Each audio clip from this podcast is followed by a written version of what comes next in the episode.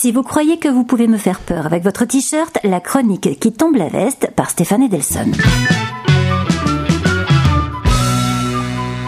En voiture, Simone. Aujourd'hui, on enterre Simone Veil. Mais sa vie s'achève à 16 ans par un départ de la gare du Bourget, d'où elle embarque le 13 avril 1944 par le convoi 71 à destination d'Auschwitz et surtout du camp de Birkenau, le camp d'où l'on ne revient jamais, dixit sa copine de Chalit, Marceline. Aujourd'hui, j'en parle parce que je n'ai jamais vraiment parlé avec Simone Veil, si ce n'est des bonjour madame très respectueux avec petite poignée de main quand je la croisais dans ma vie de journaliste. Par contre, je fréquente souvent des anciens déportés, des camps de la mort, je prends en photo, je dîne avec eux, il y a Lolek, Armand, Shlomo, Olivier, Benjamin et Walter, surtout n'en oubliez aucun, ils se vexeraient. C'est toujours très chaleureux. Et malgré leurs âges canoniques, plus d'un restaurant ne veut plus servir cette bande de trublions. Il y a aussi deux femmes parmi eux, qui étaient dans le même convoi que Simone Veil.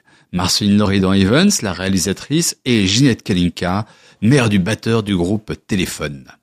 Mon père, lui, il connaît encore plus de monde monté dans ce train que moi.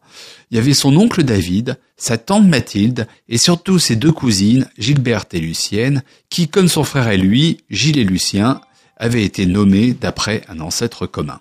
Les cousines et les oncles y sont restés. Simone, Ginette et Marceline sont revenus.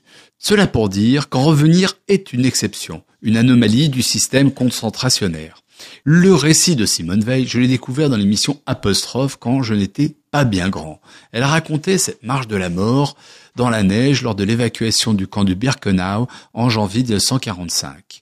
Les récits de Marceline et Ginette sont aussi édifiants. La différence, c'est qu'entre Simone Veil, dont je ne connais que la version télévisée, et tous les autres que j'ai eus en tête à tête, il manque une donnée qui peut échapper à tous ceux qui ne connaissent pas de survivants des camps de la mort, l'humour. C'est comme ça, la déportation est une tare qui vous marque à vie, et dont l'une des thérapies possibles est l'humour et l'ironie. C'est aussi un handicap qui se passe d'une façon atavique d'une génération à l'autre. Mon ami Henri Limman d'Iriton et moi en causons souvent. Lui porte le prénom de son oncle qui n'en est jamais revenu. Il a écrit un spectacle sur la vie de son père, juif pro-palestinien, et qu'il vit, quand il était enfant, être abordé dans le bois de la Combe à Bruxelles par une vieille juive qui lui tint ce propos. C'est dommage, monsieur Limman, que ne soyez pas mort à Auschwitz. Croyez-le ou non, c'est ce qu'on appelle de l'humour juif. Et même si ça ne l'était pas, c'est comme ça qu'il l'a intégré à son spectacle.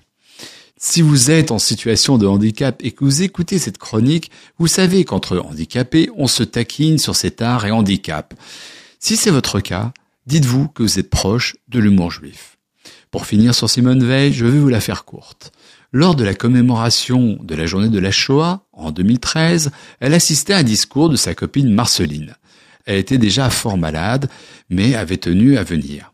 Je l'ai prise en photo. Deux clichés. Au second, l'homme à sa côté m'a fait un petit signe afin de me signifier de ne pas en faire plus. C'était Jean Veil, son mari, très protecteur.